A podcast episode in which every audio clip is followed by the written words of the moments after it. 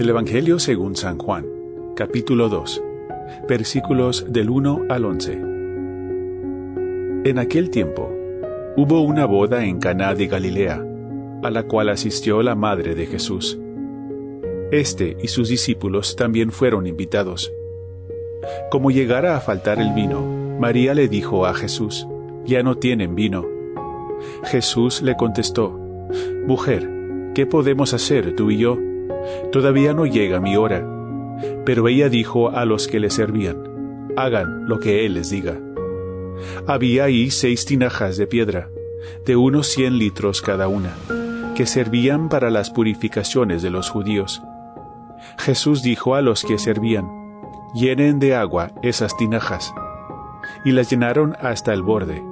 Entonces les dijo, saquen ahora un poco y llévenselo al mayordomo. Así lo hicieron, y en cuanto el mayordomo probó el agua convertida en vino, sin saber su procedencia, porque sólo los sirvientes lo sabían, llamó al novio y le dijo, Todo el mundo sirve primero el vino mejor, y cuando los invitados ya han bebido bastante, se sirve el corriente. Tú, en cambio, has guardado el vino mejor hasta ahora. Esto que hizo Jesús en Caná de Galilea fue el primero de sus signos Así manifestó su gloria y sus discípulos creyeron en él. Palabra del Señor.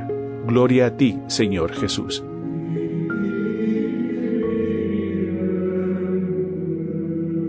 El amor de Dios es como un río de agua viva que corre desde el corazón de Jesús a su iglesia.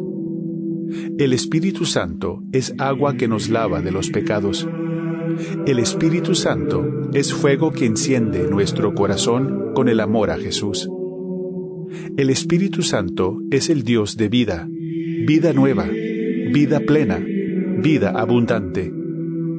Dios crea y recrea. Dios rompe los corazones y los vuelve a construir. Si le ofrecemos a Dios lo poco que somos, Él puede transformar nuestro corazón de piedra en uno de carne. El ser humano está hecho para amar, y no cualquier amor callejero y barato. El ser humano está hecho para amar al más grande de los amores, a Dios mismo. Es por eso que Dios se da a conocer como un Dios de amor, de compasión, de misericordia. El ser humano está herido, está sufrido, está perdido. Dios mismo ha bajado a lo más oscuro, a la soledad más profunda de la existencia humana, para rescatarnos. Dios se hizo hombre, se hizo pobre, se hizo víctima para alcanzar nuestra miseria, para rescatarnos de la perdición. Dios llena nuestro corazón de barro con el agua de su palabra. Dios llena nuestro corazón reseco con la vida de su Espíritu Divino. Dios llena nuestro corazón vacío con el vino de su gracia. Dios no es un Dios de escasez, sino de abundancia. Cuando Dios da, lo hace plenamente. Dios nos da el mejor vino, nos da a su Hijo amado, Jesucristo. Cristo Jesús nos da su palabra, su sangre, su cuerpo, su espíritu, su Madre preciosa. El Espíritu nos hace como Jesús, nos hace sacrificio, nos hace comunión, nos hace iglesia, nos hace hijos del mismo Padre Celestial y de la misma Madre de Jesús.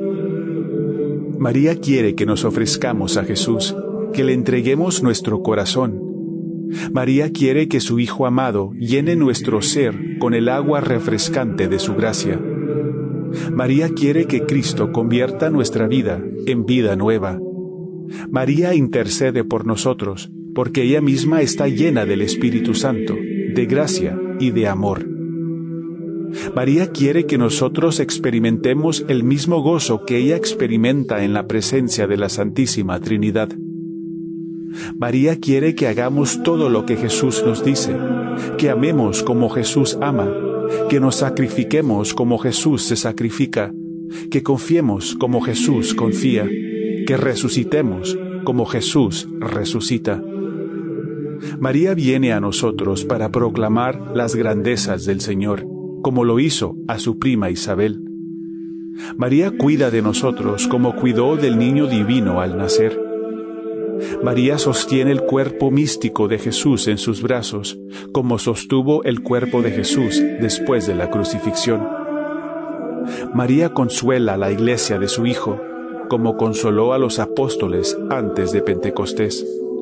María nos invita a descansar sobre las verdes praderas del buen pastor, así como ella recostó y durmió en paz confiada en las promesas del Señor. Cristo quiere manifestar su gloria sobre nosotros, como lo hizo con María. El Espíritu Santo quiere sanar las heridas más profundas de nuestra mente, cuerpo, alma y corazón. El Padre Celestial quiere reconstruir nuestra vida como un alfarero recrea la vasija de barro. Dios quiere llenarnos de su propia vida. Dios quiere elevarnos al cielo Dios quiere que vivamos con Él en la nueva Jerusalén por toda la eternidad y lo quiere hacer desde ahora. Escucha su palabra, bebe de su espíritu, haz todo lo que Él te dice. Oración a la Virgen María en Lourdes.